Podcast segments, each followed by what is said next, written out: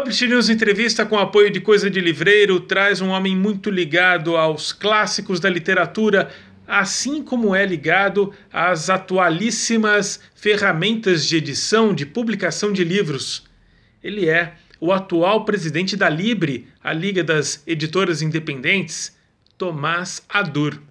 Tomás, muito obrigado por aceitar o nosso convite, abrir um espaço na sua, no seu tempo pandêmico que tem sido para quase todo mundo um tempo corrido, um tempo apertado, ainda mais do que antes, ou não? Ou você tem tido mais folga?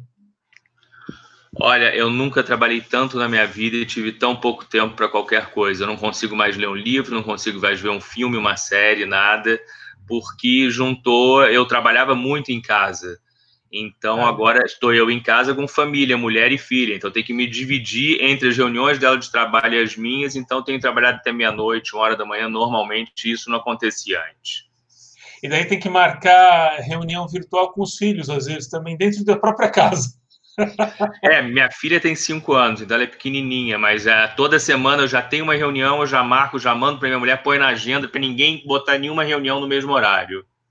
Ah, é, tem isso, né? Porque é como se é, a, a, banda da internet é como se fosse aquela sala de reuniões é, disputada numa empresa, né? É, é a agenda da família, então não, não pode sobre uma coisa sobrepor a outra. Aí, neste ano que começou lindamente, 2020, fogos, champanhe, feliz ano novo, seria o presidente da Libre e tal. Aí vem essa coisa toda. Como é que está sendo a sua presidência? É, é muito engraçado, né? Porque é, eu sempre disse que eu jamais seria presidente da Libre, que se eu fosse presidente da Libre, podiam me internar, porque é um trabalho voluntário, extremamente trabalhoso, mas como eu sou da diretoria há praticamente 10 anos, eu sempre ajudei e eu falei, gente, está na minha hora, porque eu nunca parei de estudar, eu sempre tinha alguma coisa que era um empecilho.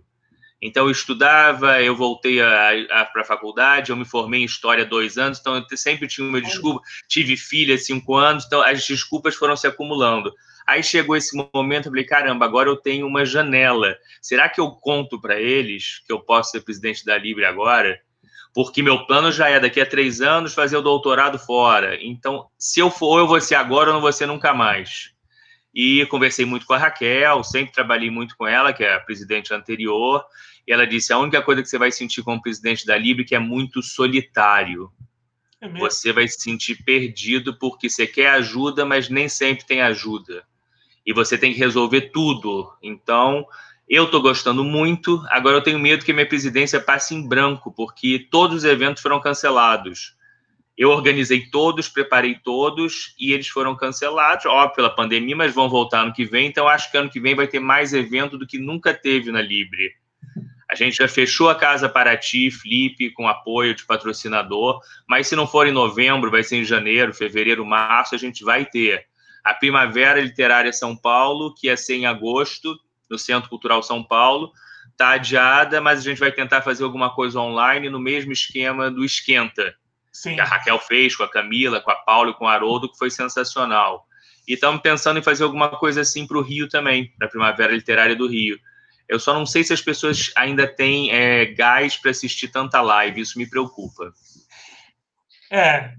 E, e, e esses planos para o futuro também, é, num tempo como esse, é, como é que ficam? Por exemplo, você estava falando do, do doutorado, já, vo, já volto no assunto livre, porque tem muito assunto.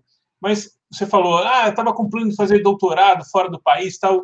Isso tudo fica em suspenso ou você consegue manter, pelo menos na sua cabeça, assim, o plano? Olha, eu sou muito organizado nisso, então eu tenho minha agenda já programada até os 100 anos. Ano que vem eu faço 50, mas eu sei o que eu vou editar até os 100, então eu espero chegar lá.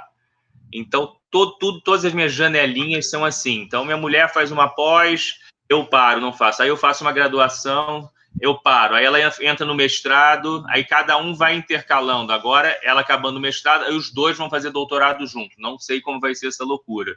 Acho é meio impossível, mas minha filha vai ter que aguentar um pouquinho a ausência do pai ou ficar no computador digitando comigo e com a mãe. Para que estudar?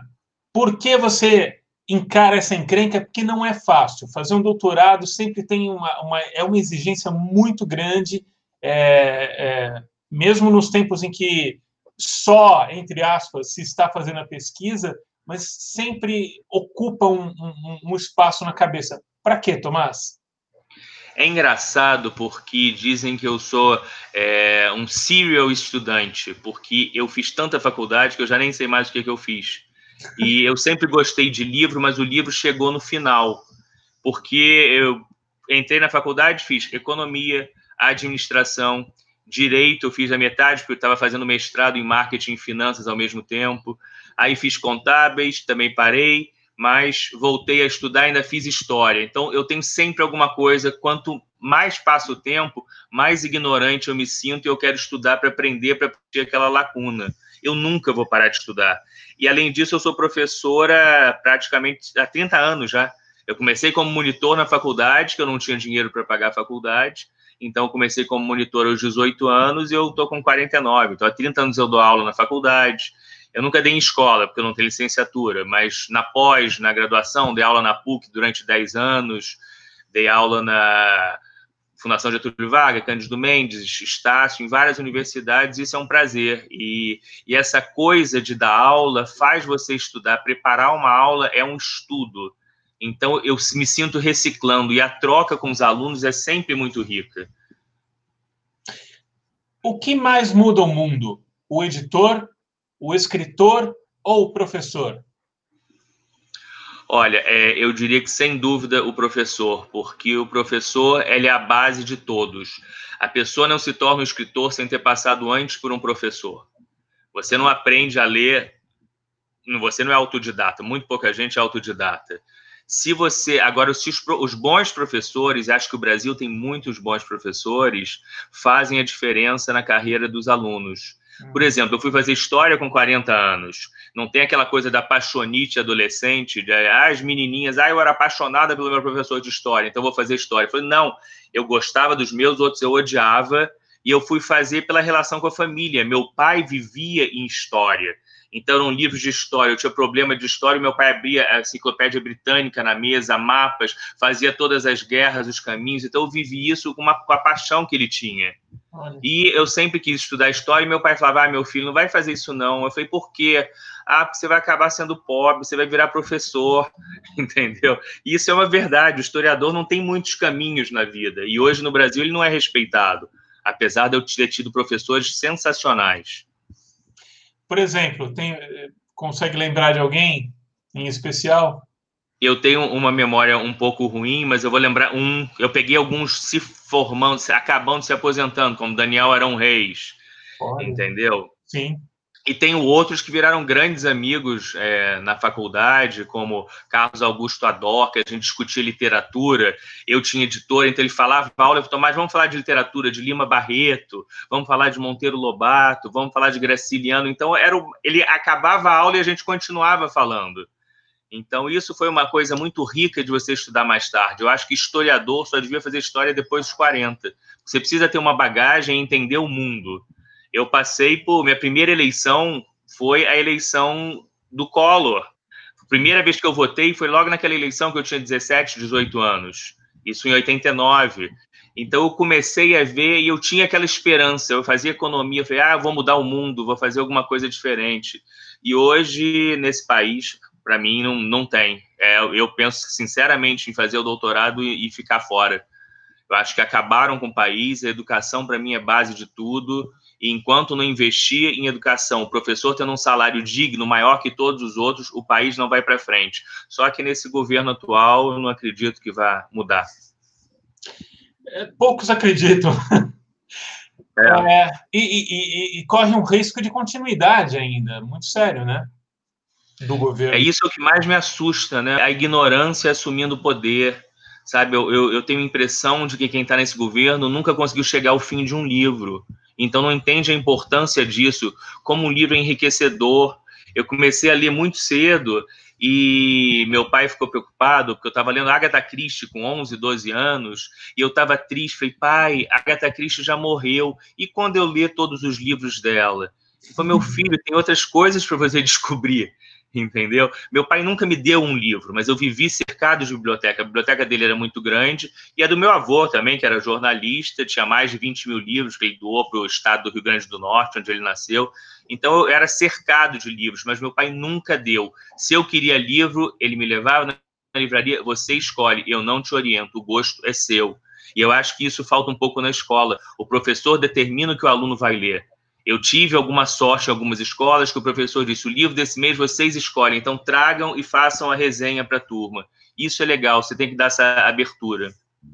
Olha só, me fala um pouco mais dessa sua casa, do seu pai, do seu avô, enfim. Cara, meu avô era o Jaime Adur da Câmara, que era um jornalista um pouco, bastante doido. Ele escreveu um livro famoso, Europa, França e Bahia, que esgotou a edição isso na década de 30, e ele proibiu a publicação porque ele disse que o livro não estava perfeito. E ele deu a volta ao mundo, fugiu, então era comunista, saiu do Brasil na década de 30, foi morar perseguido pelo Vargas, foi morar na Europa, ficou dois anos na Finlândia, e as pessoas que ele conheceu eram de uma riqueza.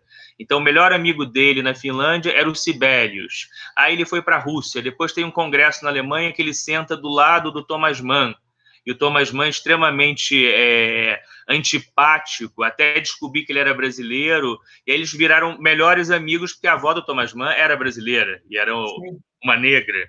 Então começa, e essa relação, isso tudo tem um livro dele inédito, todo mundo pede para eu publicar, e eu vou publicar um dia, é organizar, né? O problema é o santo de casa não faz milagre. Como eu estou programado até 50 anos, nesses 50 anos vão sair. Que história maravilhosa. Ele tinha alguma relação com Câmara Cascudo também, não? Eles eram primos, é? da mesma família. Olha só. Entendeu? Mas o meu avô veio, é, participou da Semana de Arte Moderna de 22, ele veio por causa do Lima Barreto, para o Rio de Janeiro, ficou entre Rio e São Paulo, fez a Semana de 22, foi diretor da revista Antropofagia, editor, e trabalhou em vários jornais, e a carreira dele foi isso ajudou muitos artistas, muitos pintores. Você ter uma ideia, é, a biblioteca dele era tão grande, tinham mais de 20 mil livros, que ele emprestava livro para todo mundo, mas devolviam. E ele ajudou o Portinari no início da carreira dele. Ele emprestava livros para o Portinari e o Portinari devolvia os livros todos ilustrados. Que legal! E você é, tem esses livros? Infelizmente não sobrou nenhum. Minha avó ah. vendeu todos. Nossa, agora dois anos da, da, da, do aniversário de 100 anos, centenário da Semana de Arte Moderna. Exatamente. Então tinha desenhos que eu acho nas coisas dele de Tarsila, é, de Janira. Nos achados de família você vai achando coisas perdidas. Que barato, Tomás. E daí seu pai cresceu nesse ambiente. Meu pai, meu pai cresceu nesse ambiente, também tinha. Acho que ele leu a biblioteca inteira do meu avô junto. É, todo mundo dizia que meu pai ficava em casa, enquanto todo mundo ia brincar, ele ficava lendo, lendo, lendo. Isso é muito igual a mim, né? Quando eu era novo, chegava aquelas férias e eu tenho dois irmãos, a gente começava a brigar, minha mãe virava, se começarem a gritar, vai ficar todo mundo de castigo. Aí meus irmãos falavam, ah, mãe, não faz isso não, porque tudo que o Tomás quer é ficar trancado no quarto lendo. O castigo dele, manda ele para a rua brincar. Então, foi uma formação sem obrigatoriedade de ler, mas que o livro fazia parte. Eu via meu pai lendo, minha mãe lendo livros nas mesas deles e, e isso tomou um gosto. E aí isso não para, né? Isso é um vício. Uh, aí fui fazer economia para ver se eu ficava rico, né? Aquela coisa de trabalhar em banco, mercado financeiro, ganhar o primeiro milhão de dólares antes dos 30 anos. Durou uma semana. Falei, que coisa chata. Eu não queria morrer e dizer que eu ganhei um milhão de dólares num banco, não fiz nada para ninguém para melhorar, para ajudar o outro. Maravilhoso. Você, ajudou, você ajudaria o outro, o outro dono do banco, o banqueiro. Ah, é. Você Nem vamos que... falar disso porque eu odeio eles, tá? É o mal do Você Brasil. Você acha que seu filho é seu filho ou filha? Filha, filha, Alice. Filha. Você acha que ela vai é, também, apesar dessa concorrência pela atenção da gente que há hoje, você acha que ela também naturalmente vai se encaminhar para ser uma, uma leitora, uma boa leitora, uma, uma pessoa que valoriza o conteúdo do livro? É engraçado porque você falar nisso. Ontem mesmo chegou um livro aqui em casa da, de uma, um livro novo que eu estou editando infantil da Sônia Rosa. Então ele chegou embalado com shrink, minha filha viu livro. ela pegou, abriu, rasgou o shrink, começou a folhear o livro, é uma fascinação. E ela começou a interpretar, ela não sabe ler ainda, ela interpretou o livro e me contou toda a história do livro do jeito dela. Ah, que maravilhoso. Então, eu não dei o livro para ela, ela pegou e quis. Então, eu sei que a gente tem que lidar com concorrência de internet, de streaming e tudo, mas se a criança tem acesso, ela vai querer. A biblioteca dela é maior do que a minha quando criança. Que ela vai e pede, pede, me dá um livro, não, me dá dois, me dá três. E isso sem orientação. Que maravilha. E é, isso já diz tudo, já explica tudo. Engraçado você falar do shrink. Eu, eu a, a, até há pouco tempo atrás, eu amaldiçoava a existência do shrink. Eu sei quais são as, a, a, né, a importância para a estocagem dos livros e tudo mais. Mas agora na pandemia virou maravilhoso, porque dá uma passadinha de álcool ali e já está tudo bem. Exatamente. Não, não estraga o livro, eu fico com medo de jogar álcool no livro e ele ficar embeiçado. Mas um dia alguém vai ter uma, uma ideia melhor do que o plástico, né? Eu acho que a gente tem que lidar com todas as mídias. Eu sou leitor de e-book desde o século passado. É eu tive é, o meu primeiro e-book que a Amazon lançou em 1998, o Rocket Book, era sensacional, mas era o produto certo no momento errado, então ele não deu certo. A Amazon ainda levou 10 anos para começar a engrenar nisso. E foi aquela coisa, é, eu sempre fui muito ligado ao computador, tive meu primeiro computador é, com 12, 13 anos, depois tive aquela 386, 486, todas aquelas coisas, e é, eu conseguia é, me lidar com a internet no seu início, nos seus primórdios. Então, você fazendo mestrado, imagina, gente, essa geração nova não sabe o que é isso. Eu tinha que ir para São Paulo para pegar teses na USP, para pegar teses na GV, porque era o que me interessava. Eu tive que ir para a França, tive que ir para a Espanha para pegar dados sobre mercado editorial, porque a minha dissertação de mestrado foi sobre mercado editorial no é Brasil e no mundo, uma comparação. E eu não tinha. A, a, grande vantagem com a internet é que os dados dos Estados Unidos eu conseguia, eu não precisei ir lá buscar porque é o país mais avançado, já estava com tudo lá e tinha muito mais gente conectada. Mas hoje, quando eu vejo as pessoas estudando, fazendo um trabalho, você põe o termo e aparecem 8 mil trabalhos, 8 mil teses, textos. É incrível. Eu tinha que buscar xerocap, pedir permissão, mas você não é aluno da instituição, não pode. Eu tinha que arrumar um amigo que era para xerocar para mim. Era uma loucura, mas hoje evoluiu muito. E a gente tem que lidar com essas tecnologias essa dissertação de mestrado, ela, ela, tem, ela tem um aspecto atual ainda ou ela ficou defasada em, por causa de tudo que aconteceu recentemente? Como é que, como é, que é? Olha, a minha dissertação de mestrado tem a sua validade, ela foi inclusive indicada para concursos públicos, não existia bibliografia sobre mercado editorial, e é basicamente é o mercado editorial sob o ponto de vista do autor novo, dificuldades, barreiras e alternativas de publicação. Olha. Então, o que que eu estava estudando é como o autor vai chegar no mercado, numa editora, na livraria, como é que ele publica seu livro, que para mim era uma coisa muito fácil. Meu avô era escritor, jornalista, publicava o livro, e um monte de gente em cima dele. Meu pai escrevia um livro, por exemplo, primeiro livro da minha memória que meu pai publicou em 83, eu tinha 12 anos, ele mandou para Paz e Terra, no dia seguinte estava aprovado para publicação. Eu achei que era uma coisa fácil. E aí, na faculdade, estudando já, eu descobri que por ano 40 mil brasileiros não conseguiam publicar livro. Nossa. Eu falei, gente, era, é fácil para quem está no meio no mercado, mas eles não conseguiam publicar. E eu valorizo muito esses escritores de antigamente, que era na máquina de escrever. Eu vi o desespero do meu pai que ele errava, quando ainda não era na época daquela que tinha de apagar, ele rasgava o papel e começava tudo de novo. Então, o computador facilitou novos escritores, mas não escritores com a mesma qualidade desses que se dedicavam à vida e à carreira do livro. Então, esse trabalho meu só tem uma grande falha, porque ele não pegou o funcionamento da internet e o crescimento dos autores. Isso daria até uma tese de doutorado, mas eu não vou fazer. O que importa é que essa dissertação me fez, em 1998, criar a primeira editora virtual no Brasil, que se chamava Papel Virtual. Então eu publicava autores novos. Eu recebia 10 a 20 originais por, por dia. Entendeu? Aí tinha que fazer avaliação, tudo era um trabalho insano. E aí a gente publicava, eu fazia 50 exemplares, era, e eu tinha trabalhado na Xerox, que tinha as máquinas de impressão sob demanda. Então eu podia fazer 20 exemplares, 30, 50, eu fazia 50 para o lançamento dele e começou a girar. E aí, o que, que aconteceu? Passa o tempo, passa o tempo, boom da internet, me ofereceram comprar a, a, empresa. Eu falei, mas eu não quero sair disso. Eu não quero vender uma empresa, botar um dinheiro no bolso, eu quero editar livro o resto da minha vida.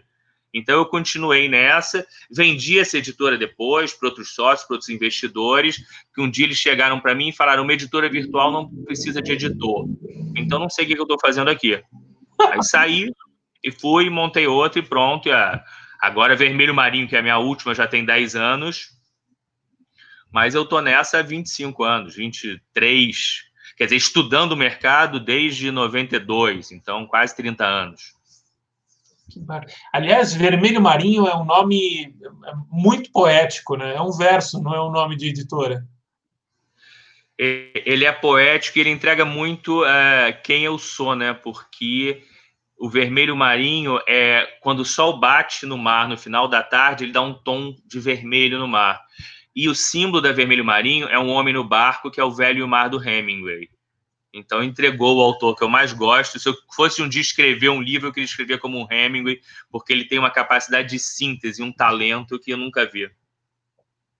É, é o que é o que me e o que ele tem, o que ele dizia que, né, que o livro ele é ele é a ponta do iceberg, aquela teoria do iceberg do Hemingway, que é maravilhosa, me parece que diz muito sobre você também, né? Esse, é, exatamente, e é uma pena que o Hemingway está meio no ostracismo hoje em dia. Eu não sei se as pessoas estão esperando ele entrar em domínio público, ele morreu em 61, então daqui a 10, 11 anos ele entra, pararam de publicar e falar dele. Porque é, é, o papel do editor de manter esses grandes nomes, ele está ele tá ameaçado justamente por causa do, do aspecto é, do negócio, livro, ou, ou, ou não? É, é o que é que está atrapalhando hoje em dia o editor?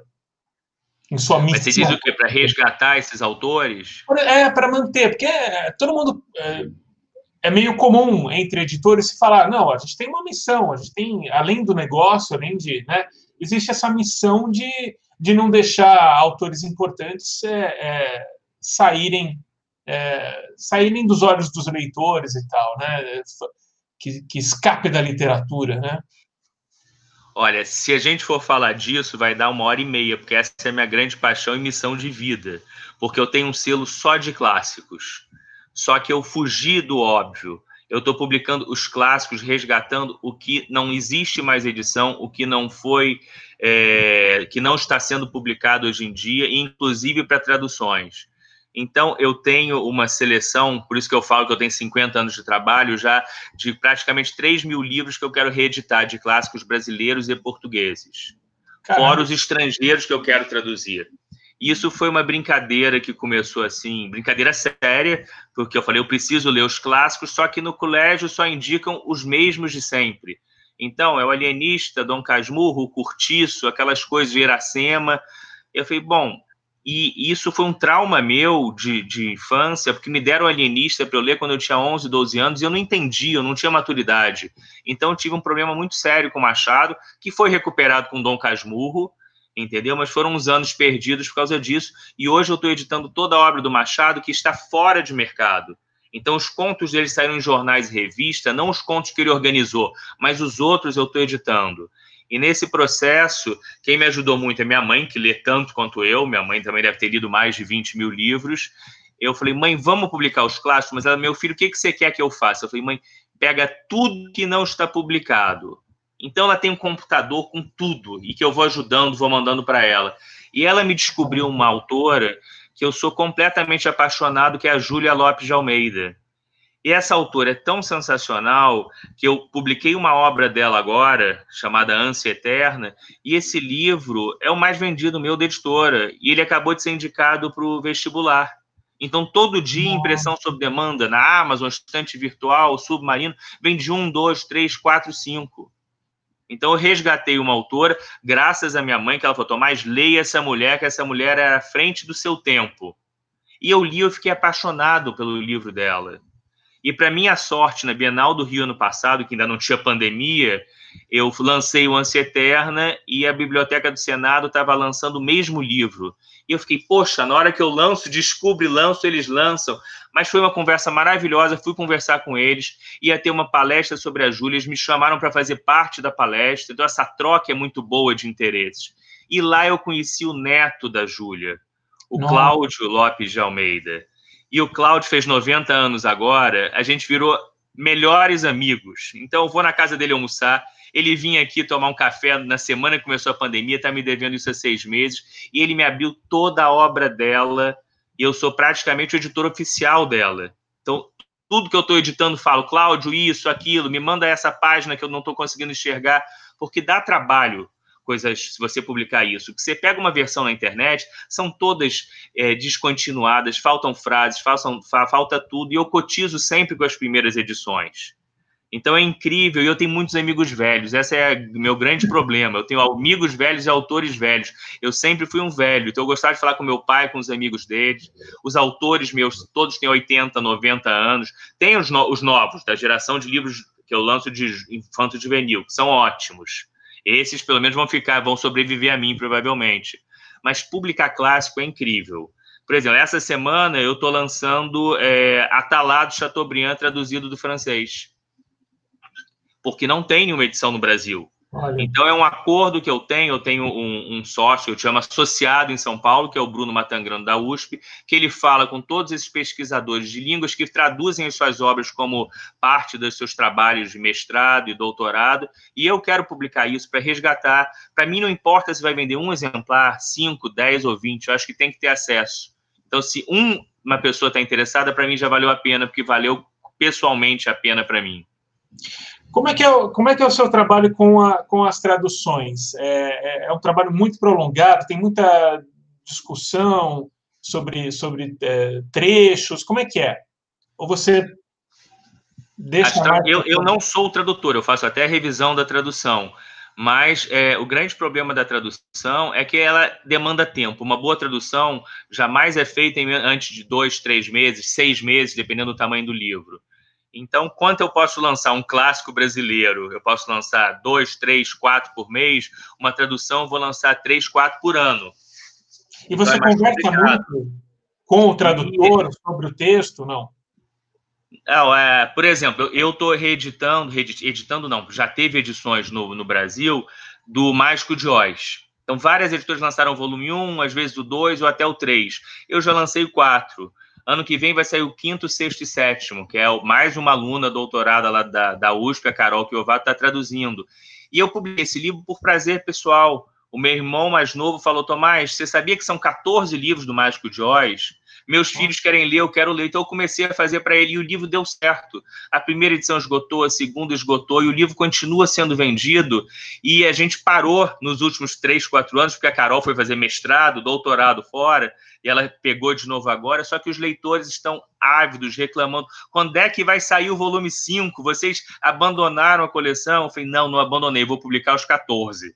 É um plano, e isso são coisas que a gente vai descobrindo, né? Que maravilhoso.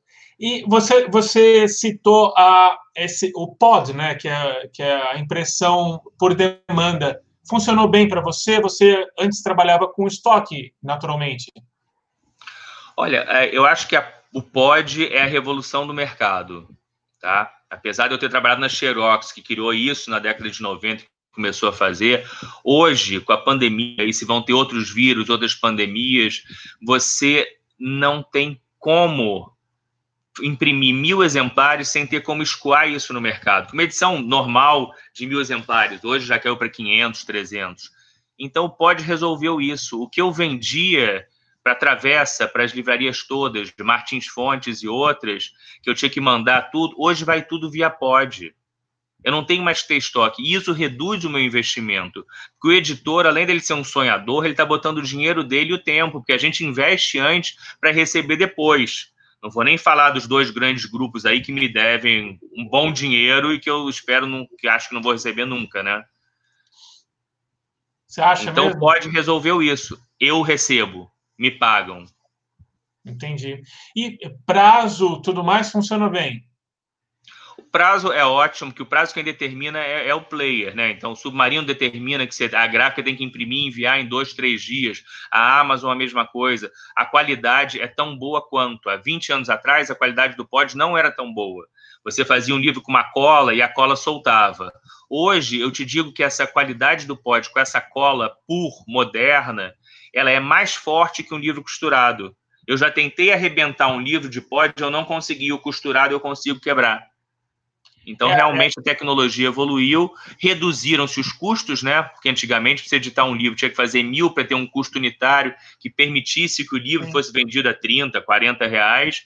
E o POD hoje permite com uma margem menor, mas como você não está pagando custo, você recebe o, o, o, valor da sua remuneração, seu royalty. Não domino essa, essas questões de gráfica, tal, mas já ouvi falar, é a tal da cola fria, né? Isso, é isso mesmo, ela é perfeita, é incrível. Eu fui fazer um evento, é, eu tenho um escritório em Fortaleza, aí fui fazer um evento lá e tinha um gráfico sentado do lado dizendo que a cola era uma porcaria. No meio do evento, eu sendo filmado, eu tinha lançado o livro de um autor, falei, me dá seu livro aqui. Eu peguei e fiz. Ele queria me matar, você vai destruir meu livro. Eu falei, não, estou provando que seu livro não vai arrebentar. Então criou uma celeuma lá no evento, o cara da gráfica olhou para mim, falei, tá vendo? Quer que eu rasgue um seu agora? Ele falou, não, não, não, eu não. Porque é, a tecnologia evolui, né? Como tudo. Eu não imaginava que hoje um celular ia ter tudo. Eu ia ver televisão, ia fazer uma gravação, fazer uma palestra, ter todas as informações, abrir um livro.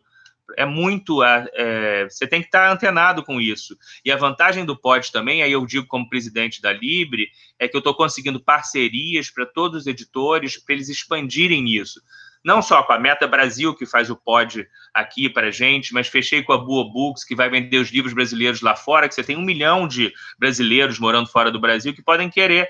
E eles imprimem um lá e entregam lá. Não tem mais essa coisa do frete. Eu tive muita encomenda na minha carreira de livros para a Europa, para os Estados Unidos. E aí você gastava 30 dólares, 50 dólares para mandar o livro, inviabiliza. Olha que maravilha. Vamos voltar então para a Libre. Você me deu uma, abriu uma boa porta é, dos planos que você tinha no início do ano, o que é que você conseguiu é, tocar e o que foi adiado? Fora Olha, eventos, é, né? Eu tenho que agradecer a todos os ex-presidentes da Libre, porque eles fizeram uma coisa fantástica, transformaram uma ideia, um sonho de pequenos editores que não tinham espaço no mercado, numa grande instituição que hoje é referência e que não é que biga, mas é que está lutando ao lado de grandes instituições como CBL e ISNEL, e conquistou o seu espaço. A Libre apoia a bibliodiversidade, as editoras independentes, mas também ela tem uma importância política hoje que não tinha quando ela foi formada. Qualquer jornal hoje pede para alguém falar da Libre, o presidente, o diretor, você tem que dar a visão desses editores. São mais de 150 editoras independentes na Libre. Então, isso é importante. Então, meus planos eram continuar com tudo isso, mas eu entrei, como eu falei para você, eu sou economista, administrador, eu entrei para dar uma visão mais de negócios para a Libre. A Libre já está muito bem politicamente e vai continuar. A Raquel Menezes é minha diretora institucional, toca todas as coisas que ela já tocava, ela continua me ajudando, só que os editores reclamam que eles querem uma coisa mais comercial, então, você precisa buscar novas oportunidades. Então, eu entrei para buscar novas oportunidades. A gente tem a Casa Livre em Paraty e eu estou tentando fazer alguma coisa que os editores possam ter um espaço para vender. Junto com a Lisandra, que é minha vice, que fazia a Casa Amarela, ter um espaço para você vender só, não só participar e levar os seus autores, mas você tem um espaço para vender, porque vai um público incrivelmente interessado em livros e que compra e que tem dinheiro, mas que não tem acesso. E as livrarias oficiais também não têm espaço para tudo. Então elas uhum. vendem normalmente mais dos palestrantes da, do evento oficial e não da off flip. Então essas são algumas ideias da Libre e a gente quer também, por exemplo, o primeiro evento que eu fiz foi no final do ano passado, a Raquel Tomás assume o bastão aí. Eu fiz um evento com um distribuidor que faz parte da Libre, o Roberto Leal, da Rovelli, que foi uma venda, é, a compra de livro para os professores do Estado. Essa, essa venda, é, ela avançou, foi para janeiro, a verba não foi toda gasta e fez uma compra online de livros. E essa compra online de livros, a gente precisa de mais engajamento dos editores da Libre. De 150 editoras, só 15 se inscreveram. Essas 15 venderam um milhão de reais.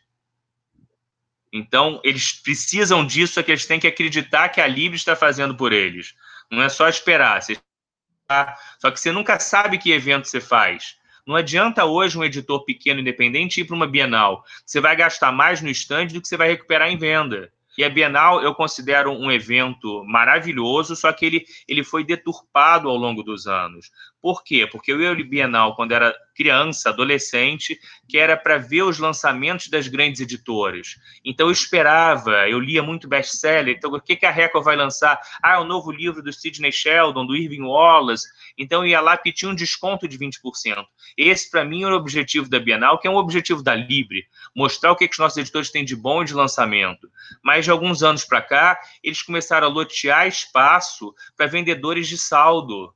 Então, o leitor, ele não quer vir na minha editora e pagar 30, 40 reais por um livro. Ele quer comprar aquele de 5 ou 10. Isso tem que acabar. Não tem como continuar isso. Ou então, os editores que têm bons livros não vão mais participar desses eventos. Perfeito, entendo. Tomás, aproveitando a sua veia acadêmica, é, queria problematizar esse termo independente da editoras independentes. O que seria o contrário disso, a editora dependente? De certa forma, todas são, né? É, logo que eu entrei na Libre, pediram para a gente essa definição, deu uma briga horrorosa na diretoria, ninguém chegou a, a, a um denominador comum. Ah, basicamente, o independente é que não está associado a algum nenhum grupo comercial forte que tenha outros objetivos, como grandes gráficas, bancos, empresas grandes, que seja, você seja só um braço. Independente tem a sua linha e decida o que eu faço. Eu sou independente. Agora, nesse ponto de vista, conversando com Marcos Pereira, ele se diz independente. E por esse critério, ele é independente. Ele não está ligado a grupo nenhum, ele tem a sextante, tem a participação em outros, mas ele decide o que ele vai fazer. Ele não tem que decidir, alguém mandou, ele vai publicar isso, alguém mandou, ele não vai publicar isso. Então, ele, ele de certa forma, é um independente. Mas a gente fala o independente da Libre é o independente que investe naquele livro que pode não dar certo, que pode ter uma tiragem pequena, ou aquele trabalho acadêmico, ou um poeta. Então, as editoras da Libre têm coisas que você não vai encontrar em lugar nenhum. Então, eu vejo a independência mais nessa coisa. Vamos publicar independente do resultado financeiro. Não é o objetivo de lucro, como as grandes que vão comprar em Frankfurt o best-seller que já está vendido para o mundo inteiro e já sabem que aquele livro vai vender 10 mil, 20 mil, 30 mil exemplares. Não, na Libre a gente até investe e se você acertar algum livro, ótimo, entendeu? Isso é que importa e todos vão estar se apoiando. Se uma editora como a, a, a Sextante bate na porta da Libre, quero me associar, isso seria bom para os outros associados ou, ou, ou é, colocaria em xeque esse, esse mesmo conceito que você acabou de falar? Olha, tecnicamente, se a sextante quiser se associar, eu não tenho nada contra se associar. Isso é uma visão dividida da diretoria, tá? Alguns são contra. Mas, como eu estou na Libre há mais de uma década, eu vejo que alguns editores menores querem tirar as editoras que ficaram grandes. Então, uhum. você tem grupos grandes, que eu não vou citar o nome aqui, mas que eles querem, ah, ele está grande demais, não tem que fazer parte da Libre. Eu falei, gente, mas esse editor, ele era pequeno, ele ficou médio, hoje ele está grande, e ele é até um chamariz para as nossas feiras. Eu amava a feira da Libre, que tinha uma editora como a Kozak. Eu ia lá só encher o saco deles para pedir desconto. falei, não, me dá um desconto bom, eu quero comprar, e saía carregado, mas a Kozak era um chamariz. Hoje você tem editoras pequenas ou médias que são chamarizes na Libre e que eu espero que não saiam, como uma Aleph, entendeu? Uma editora 34. São livros maravilhosos que fazem parte da, da evolução do ser humano como leitor. Essas editoras não podem sair do grupo. Perfeito. Vou encaminhando agora para o final. É, eu quero, eu quero é, convidar você a compartilhar sua utopia para esse, esse mundo nosso. Estou buscando resgatar essa palavra que andou fora de moda, mas eu gosto muito dela. É, é uma coisa muito complicada perguntar uma utopia para um editor, porque o editor quer que o livro seja lido, vem, mais que vendido, é lido. Você publica para transferir conhecimento para alguém. É, num país que não apoia isso, a minha utopia é que exista um governo que invista primeiro em educação, porque se você não tiver professores bons e alunos educando para serem alguma coisa na vida, você não vai ter um mercado editorial. É, o meu minha dissertação de mestrado até hoje, o Brasil vende a mesma quantidade de livros do que a década de 80 e 90. Então Nossa. isso é uma coisa coisa muito grave. Então eu comecei a estudar isso no final da década de 80 e no começo da década de 90, e o país em 30 anos não cresceu. Então por isso que o Brasil é uma economia para trás. Você pega uma Coreia que investiu em educação, foram 30 anos de investimento, olha onde a Coreia está hoje. Você pega um Japão, olha onde, onde eles estão hoje. E o Brasil está parado. E isso não começou. Não adianta dizer que começou, não, isso tem que começar agora. Mas se começar agora, vai ser para a geração da minha filha. Quando ela tiver 40 anos, o Brasil vai ser um país do futuro. Então, como Stefan Zweig falou, o Brasil vai ser o eterno país do futuro, mas que nunca se realiza. Se continuar assim, não vai. Então, minha utopia é que todo mundo estude e queira comprar livro, independente da forma, entendeu? Compre o livro digital, compre o audiolivro, compre é, o livro para você ler no celular, como for e com as novas tecnologias que forem surgindo. Então, leia e tenha acesso. Eu, como editor, eu acho que se eu, eu podia ter, tem um plano meu que é, se você, eu, se eu vender um livro meu em e-book, eu quero dar um e-book para alguém que tenha necessidade que não possa pagar. Em vez de copiar, piratear, não. Eu quero que você seja sincero, eu não posso pagar, me dá esse livro, eu falei, dou. Maravilhoso. De repente é o, é o, cara que nunca ia comprar o livro, mas vai comprar depois também, porque vai adquirir o hábito. Exatamente. Quando você crescer na vida, passe a pagar por esse livro. Muito bom. Tomás Adur, muito obrigado. Eu que agradeço, é uma honra dentro de tantas pessoas tão importantes que você entrevistou, que fizeram parte da minha, da minha vida, então, como a Isa Pessoa, Luciana Vilas Boas, Lúcia Riva, esse pessoal todo que eu conheci e que fez a diferença e que me fez tornar quem eu sou hoje, aprendendo com que eles puderam passar dessa experiência de editar livro no Brasil. E eu espero que eu possa passar isso para novas gerações e para outros editores. Ah, a, Lu, a, Lu, a Luciana e a Lúcia ainda estão devendo, mas é, eu espero que logo, logo elas caiam nessa telinha aí também. Vai ser um papo muito bom. Muito Como foi contigo? Foi muito bom de novo. Obrigado. Obrigado, André.